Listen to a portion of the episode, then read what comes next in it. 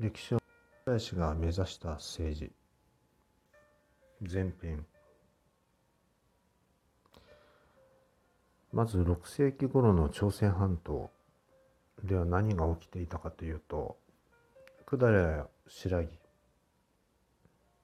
こういった国が勢力を強めていました。そして前回もお話した通り山本政権の交流のあった加谷地域の国々も併合していたのです。その一方で中国では6世紀の末に隋が南北朝を統一を作り上げていたのです。日本は東アジアでの立場を有利にして隋の進んだ制度や文化を取り入れるために使者を送りました。それを遣隋し中国の歴史書には和は600年にも使者を隋に送っていると記されています。607年には小野妹子をはじめとする多くの留学生そして宋も同行した一行が隋に向かいました。そのことについては随所和国伝に次のように書かれています。607年和の足し彦が隋の煬帝に死者を使わせた。そして持ってきた手紙には「ひいずるところに書を誹没するところの天使にいたす」つまり太陽が昇る東の国の天使が太陽が沈む西の国の天使に手紙を差し上げます。有名な書き出しです。遠いの島国の王が天使ということ自体おかしな話でもう対等な外交関係を求めて字面では没落の途にある皇帝を意味する誹没するところの天使煬帝がいい顔をしなかったのは当然です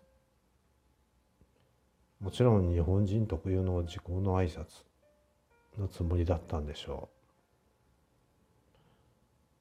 う。なぜかというと和では日没は方位を表す程度の表現でしかなかったからです。気に食わなかった煬帝は高句麗の遠征を控えていて外交上倭国との友好関係は大切だと判断したのでこの遣隋使を許可していました当時の和の国は綱渡りの外交をした。ということですね。さて煬帝についてのお話は後にして隋を作ったのは煬帝のお父さん。名前は陽剣陽剣というのは589年に陳を滅ぼして中国を統一して隋を作ったのです。そしてその息子煬帝は後を継ぎます。ただこの彼父である陽剣そして兄弟たちを殺害し中国史上最強の暴君。と言われるようになりました。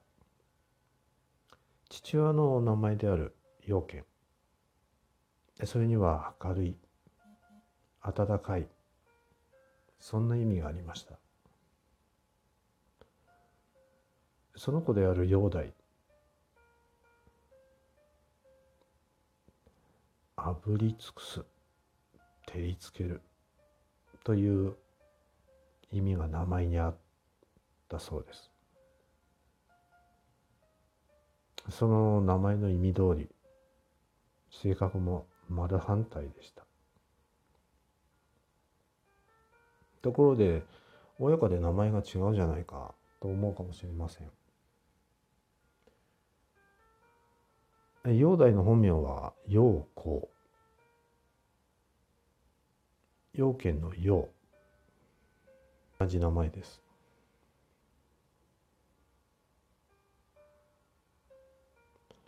陽剣長安に都を定めて精神の滅亡から300年間にもわたる中国の分裂状態それに終止符を打った人です。偉大な人です。ところがこの隋次の代の煬帝なんと589年から618年。たったの29年間。しか続かなかった。隋なのです。この煬帝は高句麗の遠征に失敗して結局家臣の2人に真綿の首で首を絞められて殺されます。彼本人は毒の入ったお酒で殺されたかったらしいです。でも結局殺され国の統治について全くの不向きだった彼。そんな彼も文才に長けた人だったようで煬帝の叙情詩は文学的にも高く評価されています。そしてこの隋この時代には土地や税。そして兵の制度を整えます。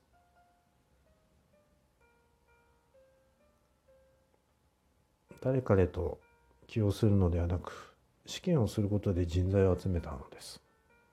それを科挙と言います。大運河の建設も行いました。この大運河煬帝が作った。黄河と長江を結ぶ大運河です。後世にとってとても役に立つものでした。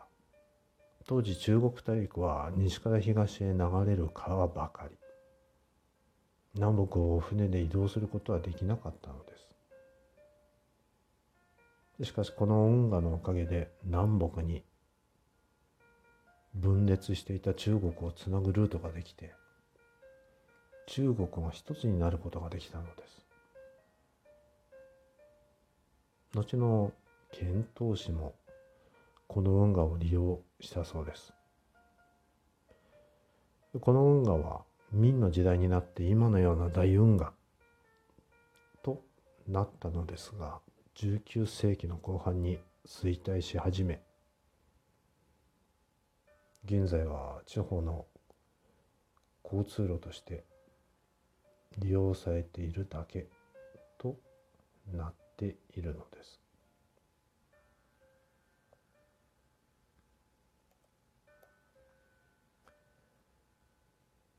今日は日本のお隣の国のお話をしました後半は日本列島でこの頃に起きた出来事をお話しします。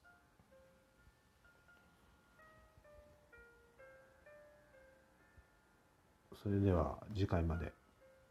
さようなら。